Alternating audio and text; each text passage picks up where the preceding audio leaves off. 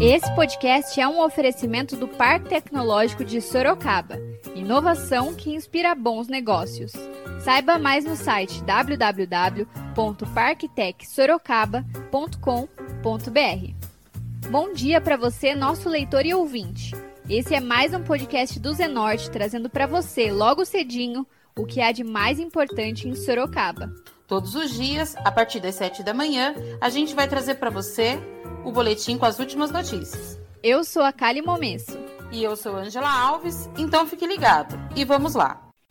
E hoje é sexta-feira, dia 5 de junho, e nós vamos trazer para você, nosso leitor e ouvinte, as principais notícias. I can't breathe, ou Não consigo respirar. É isso que George Floyd diz pouco antes de morrer, no dia 25 de maio de 2020. Os pedidos de socorro, seguidos de por favor e não consigo me mexer, foram filmados e repercutiram no mundo todo. Você já deve ter visto o vídeo em que o policial Derek Chauvin aparece pressionando o pescoço de Floyd com o joelho. A morte dele tem se tornado o mais recente foco de conflito sobre a violência policial contra os afro-norte-americanos, levando o problema envolvendo preconceito racial no sistema de justiça criminal dos Estados Unidos ao topo da agenda política. As manifestações se espalharam por todo o país, pedindo por justiça para George Floyd e pelo fim da discriminação racial. A intenção das manifestações se tornou conhecida como o movimento Black Lives Matter, ou Vidas Negras Importam. Aqui no Brasil, manifestantes antirracistas também foram às ruas pedindo pelo fim da discriminação racial e direitos igualitários. Nós conversamos com o líder comunitário da periferia da Zona Norte de Sorocaba, ativista e educador social, o Jair Vieira. Ele falou sobre o racismo e a exclusão da população negra. Na verdade, eu queria fazer um destaque aí, né, sobre isso, né? O racismo, é, ele é uma forma, né, de, de exclusão, né? De exclusão de pessoas da sociedade, pessoas que incomodam um certo grupo, né? É, e hoje a gente tem uma, uma, um discurso, né, de racismo, né? É, circular, né?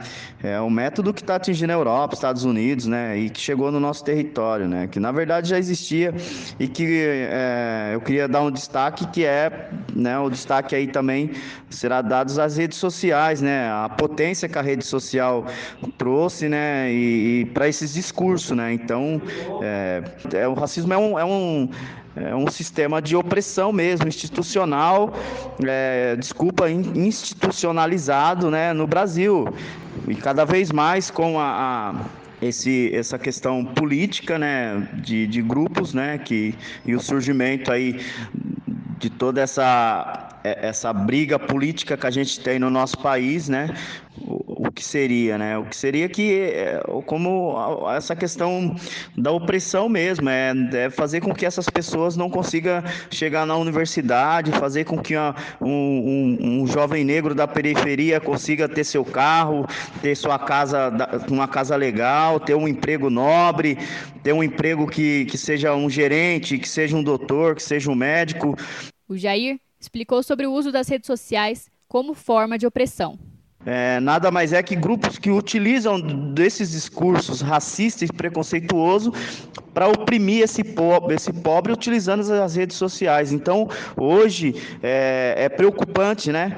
Mas é, como combater isso, né? Como, como dizer para a população que o seguinte, as redes sociais nós não podemos utilizar dela para compartilhar é, alguns mitos, algumas, algumas formas, né? De que a gente acha que é engraçado e às vezes a gente acaba é, publicando é, que seja uma piada, que seja um, é, uma mentira, que seja algo assim, né, que, que expõe uma pessoa negra, que expõe um, um, um pobre da periferia ou uma pessoa em situação de rua, né, toda forma que a gente utilizar como forma de piada, como forma de brincadeira, a gente está contribuindo com uma fala racista, com uma fala de ódio, né, compartilhando com esse racismo institucional institucionalizado, né? É um, um sistema de opressão e é um sistema de dizer é, é, de afastamento das pessoas, né? As pessoas que eles não querem, pessoas que incomodam, tanto pela cor da pele, pela classe social, e que incomoda, né?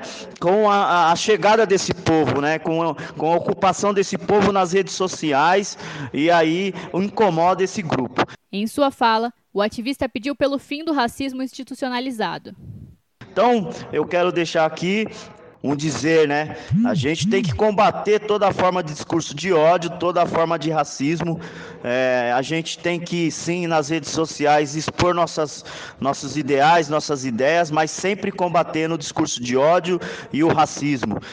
Nós não podemos deixar que isso avance tanto nas redes sociais como em todas as instituições, em todas as localidades que a gente anda, nas ruas, movimentos, aonde a gente quer que esteja, a gente tem que combater esse discurso de ódio. E encerrando a sua fala, ele ainda ressaltou a importância do combate ao racismo e aos discursos de ódio. E cada vez mais, se a gente deixar que essa questão política é, faça com que as pessoas se odeiem, né, que os discursos de ódio se aumentam, ainda mais nesse momento que a gente está vivendo de pandemia, um momento complicado, é, as, essas pessoas que são a, a, a minoria que está sofrendo né, por várias questões, por falta de políticas públicas principalmente, se a gente deixar que, que cresça é, esse, esse é, essa forma, esse sistema de opressão, é, de racismo, né, de, de discurso nas redes sociais, com esse crescimento aí, é, então a gente não pode deixar que esse que essa forma se cresça, essa forma de exclusão das pessoas na sociedade. É, precisamos combater realmente o discurso de ódio e o racismo no Brasil. Em toda localidade que a gente passar, a gente tem que ser um combatente firme e forte contra o racismo e contra o discurso de ódio. Já o ativista Silvio Piovani, do PCB, relacionou o racismo ao sistema capitalista. Bom, a primeira coisa que a gente tem que pensar quando a gente olha o movimento antirracista é que nós vivemos numa sociedade capitalista e que capitalismo aqui, principalmente aqui no Brasil, mas não só, não existe sem racismo. O racismo contra os negros, contra as pessoas negras, contra os indígenas, é parte constituinte desse capitalismo brasileiro. Então, justamente por conta dessa questão do capitalismo, que não existe uma luta anticapitalista que não seja uma luta antirracista. Né, nós precisamos afirmar sempre: lutamos contra o capitalismo e lutamos contra o racismo. Esse é um aspecto. Ele chamou atenção para o debate sobre o racismo no Brasil. A luta antirracista e a luta anticapitalista são dois aspectos de uma mesma luta, portanto. Né? Então é muito bom que isso tenha estourado fora do Brasil, nos Estados Unidos, mas é muito bom a gente chamar atenção para a luta que acontece no Brasil, porque aqui no Brasil mata-se muito mais pessoas negras do que nos Estados Unidos.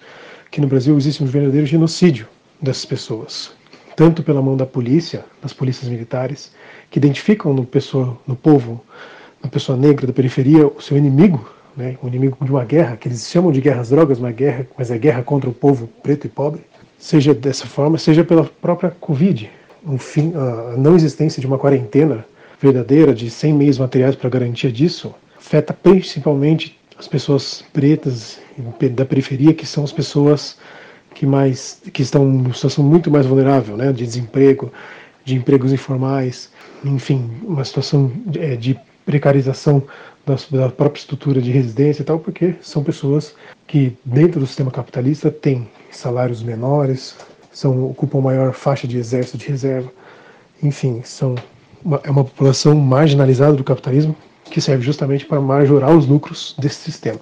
O Silvio ainda continuou. Existe no Brasil um verdadeiro genocídio da população negra e periférica. Então a luta antirracista ela é a luta anticapitalista e a gente tem que pautar isso sempre. Por isso é louvável que essas lutas estejam finalmente despontando de uma forma cada vez mais generalizada. Né? Essas lutas existem no dia a dia sempre, nunca deixam de acontecer.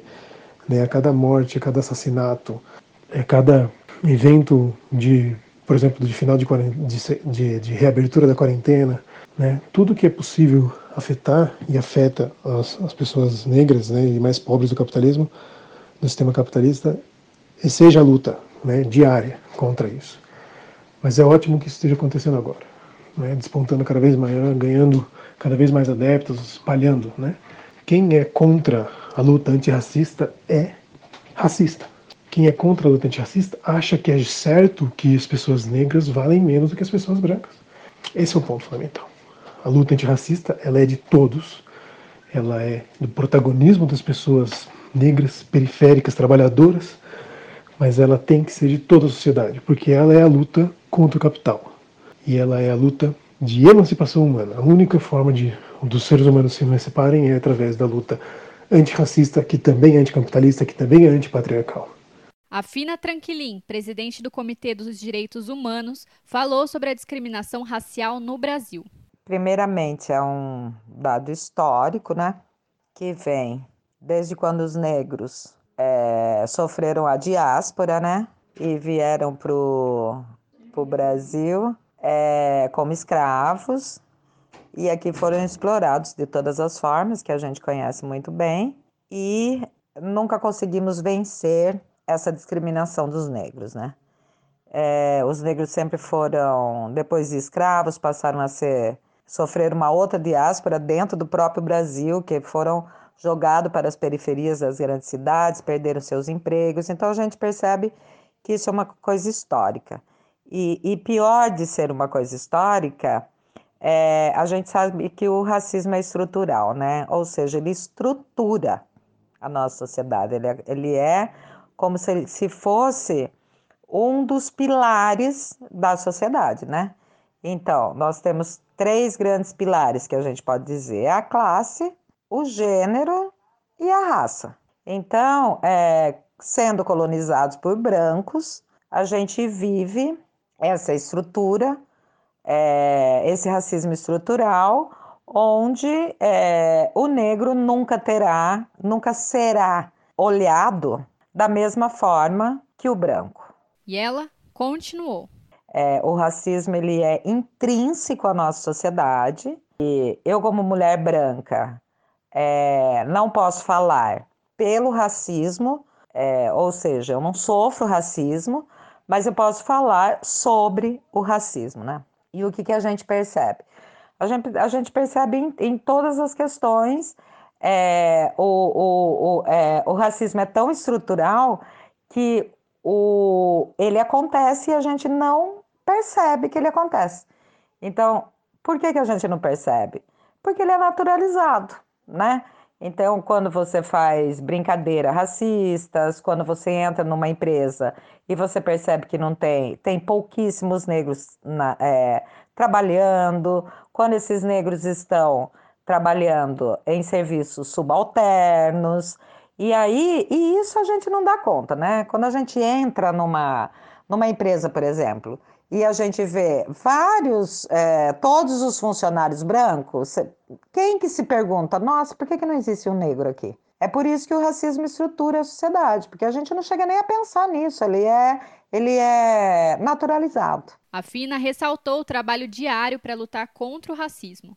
A, a nossa discriminação da, da, da negritude é, é tão intrínseco a nós que a gente nem percebe que a gente discrimina, que a gente é preconceituoso em relação a isso. E para a gente trabalhar isso é um exercício cotidiano, cotidiano, e a gente fica, ficar o tempo todo, né, é, com esse olhar de que a gente faz piada que não deve fazer, a gente tem que olhar que em determinados, que muitos lugares não existem negros trabalhando e outros só existem negros, né? Por que, que os negros estão na periferia? Então a gente tem que ficar o tempo todo questionando isso e pensando sobre toda essa estrutura, né?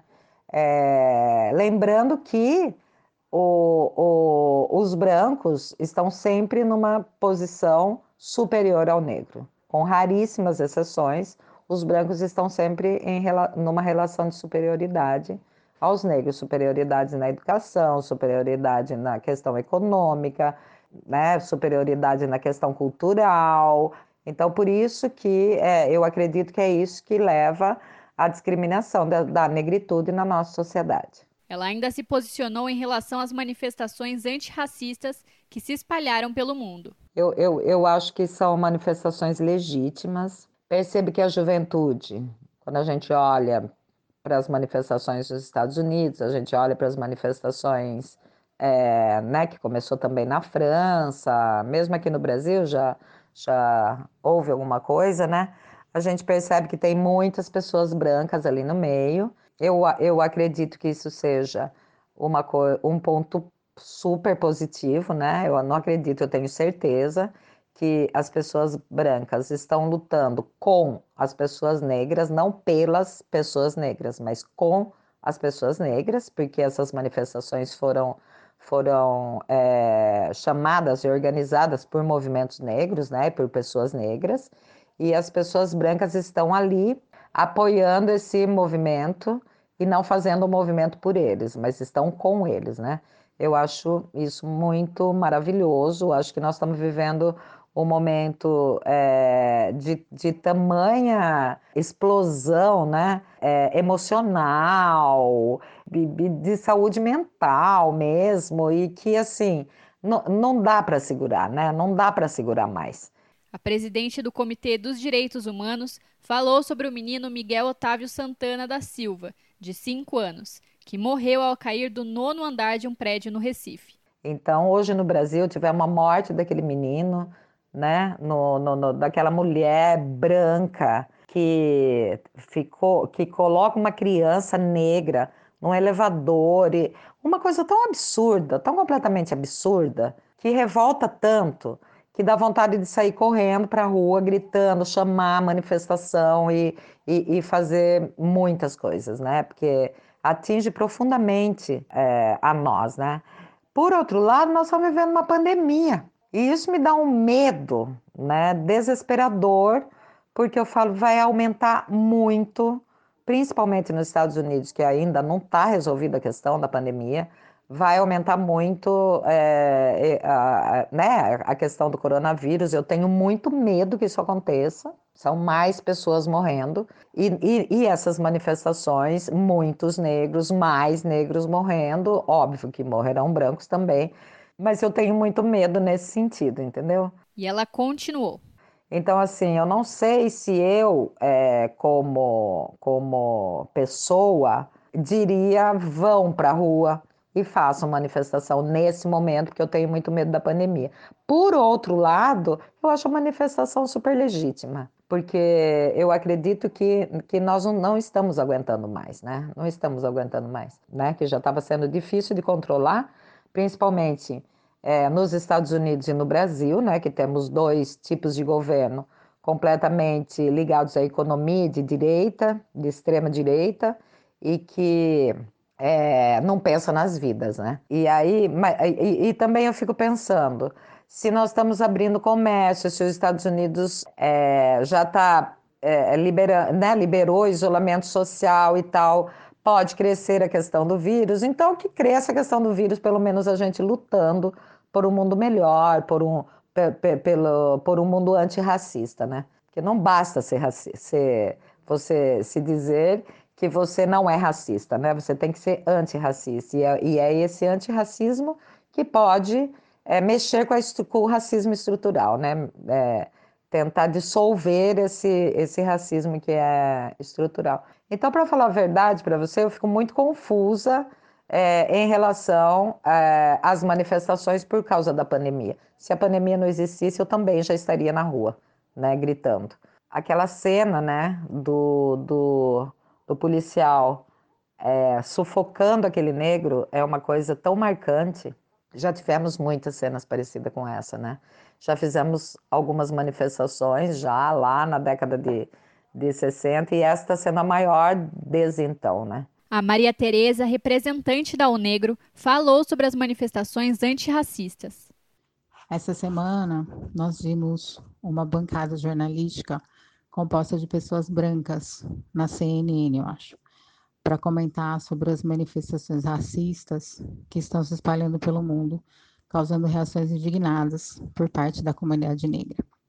Uns dias depois, nós vimos a mesma bancada, agora composta por pessoas negras, para discutir o mesmo assunto. As visões são diferentes de brancos e negros. Contudo, estamos imersos na mesma sociedade, uma sociedade que é estruturada pelo racismo. Uma sociedade que, mesmo quando nos coloca em lugares de protagonismo, os faz a partir do seu olhar. Acredito que reconhecer os equívocos nos ajudam a construir novas possibilidades, mas somente a prática pode materializá-las. Nesse momento, pensando no policial Derek Chauvin, no George Floyd, é, pensando em mim, pensando na minha família, pensando em você e pensando em todas as pessoas, a gente foi criado na mesma sociedade, que é uma sociedade racista. Então é muito complexo e raso, eu ouso dizer, defender um e acusar o outro, mesmo que a violência de um se sobreponha sobre a violência do outro. Talvez, nesse momento, a minha voz vai contra tudo que está acontecendo, porque eu não faço coro a essa violência desenfreada. As manifestações em si, elas são extremamente legítimas, mas o vírus é um perigo. Para ela, o Estado precisa ser responsabilizado pela violência contra a população negra. É, a gente está vivendo um momento que é a encruzilhada da história, que a gente precisa reconhecer o patriarcado e o racismo como causa e consequência das desigualdades sociais. Esse é o passo que a gente precisa dar para as transformações que precisam acontecer, porque de repente a gente está dizendo que o policial é culpado e que o moço que morreu é a vítima, mas em nenhum momento a gente está responsabilizando o Estado porque aquele homem que matou, ele está investido do poder do Estado. Se ele fosse, de repente, sei lá, um padeiro, um pedreiro, um empresário, será que ele teria matado aquele homem com tanta facilidade? Será que ele teria matado aquele homem, assim, sem a menor consciência do que ele estava fazendo? Eu acho que é isso que a gente tem que se perguntar. Aonde está a responsabilidade do Estado? o Estado precisa ser responsabilizado por toda essa violência é, à população negra. A Maria Tereza continuou. A gente precisa entender que o privilégio é o a gente precisa entender que tem que abrir mão do privilégio. A sociedade precisa abrir mão desse privilégio da hegemonia cis, branco, hétero, masculina e feminina, porque é ela que molda e rege o pensamento social. A gente precisa reconhecer outros saberes, entre eles o africano e dos povos tradicionais. Nesse momento de desgoverno, morreram mais de 32 mil pessoas nesse país, autorizadas pelo Estado, sob uma ofensiva é, à vida dessas populações, à vida dessas pessoas, dessas pessoas que são negras. A representante da UNEGRO ainda falou sobre o antifascismo. No Brasil, essas manifestações elas se confundem com o antifascismo, que no meu olhar ele tem o pano de fundo que é o fora Bolsonaro. E aí, mais uma vez, homens e mulheres, negros e negras, eles vão estar tá na frente, é, eles vão estar tá na linha de frente dessa batalha, dessa luta por transformação. Enquanto a branquitude está salvo na sua casa, cumprindo o seu isolamento social. Mais uma vez, são homens e mulheres negros e negras que estão se colocando à frente e arriscando as suas vidas para garantir ou bradar uma sociedade que será melhor para todos, inclusive para a branquitude. O mundo vive e convive com o racismo. Hoje a gente está discutindo o racismo. A gente vem discutindo o racismo há décadas. Quando que a gente vai mudar isso que a gente está vivendo? Eu vejo tudo isso como mais uma oportunidade de massacre dos nossos, de massacre dos meus, porque o vírus ele pode ser invisível e ele é letal. Mas a polícia, ela não é invisível, embora ela seja tão ou mais letal que o coronavírus. Então, eu chego à conclusão de que a gente está duplamente exposto. A gente segue acompanhando e traz mais informações em breve. Agora a gente muda de assunto e fala de previsão do tempo. De acordo com o Instituto Nacional de Meteorologia, o INMET, essa sexta-feira deverá ser chuvosa, com pancadas de chuva durante todo o dia. A temperatura máxima deve ser de 20 graus e a mínima de 15 graus aqui em Sorocaba. A gente continua trazendo mais informações sobre o coronavírus. O mais importante neste momento é a prevenção. Vale ressaltar que as orientações para prevenir e combater o coronavírus continuam as mesmas.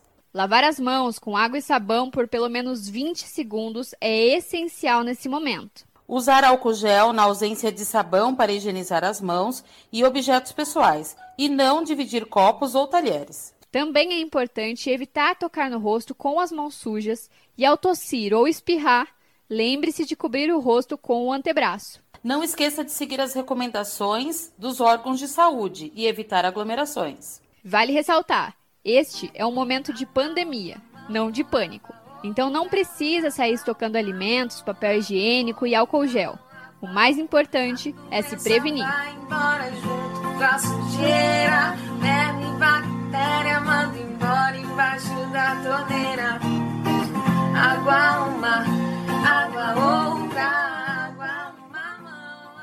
E agora você escuta o recado de um dos nossos apoiadores, Predial Novo Mundo. Escuta só. Novidade na cidade. Loteamento Parque Vista Bárbara. Terrenos comerciais e residenciais a partir de 154 metros quadrados. Um bairro misto totalmente planejado para sua família viver bem.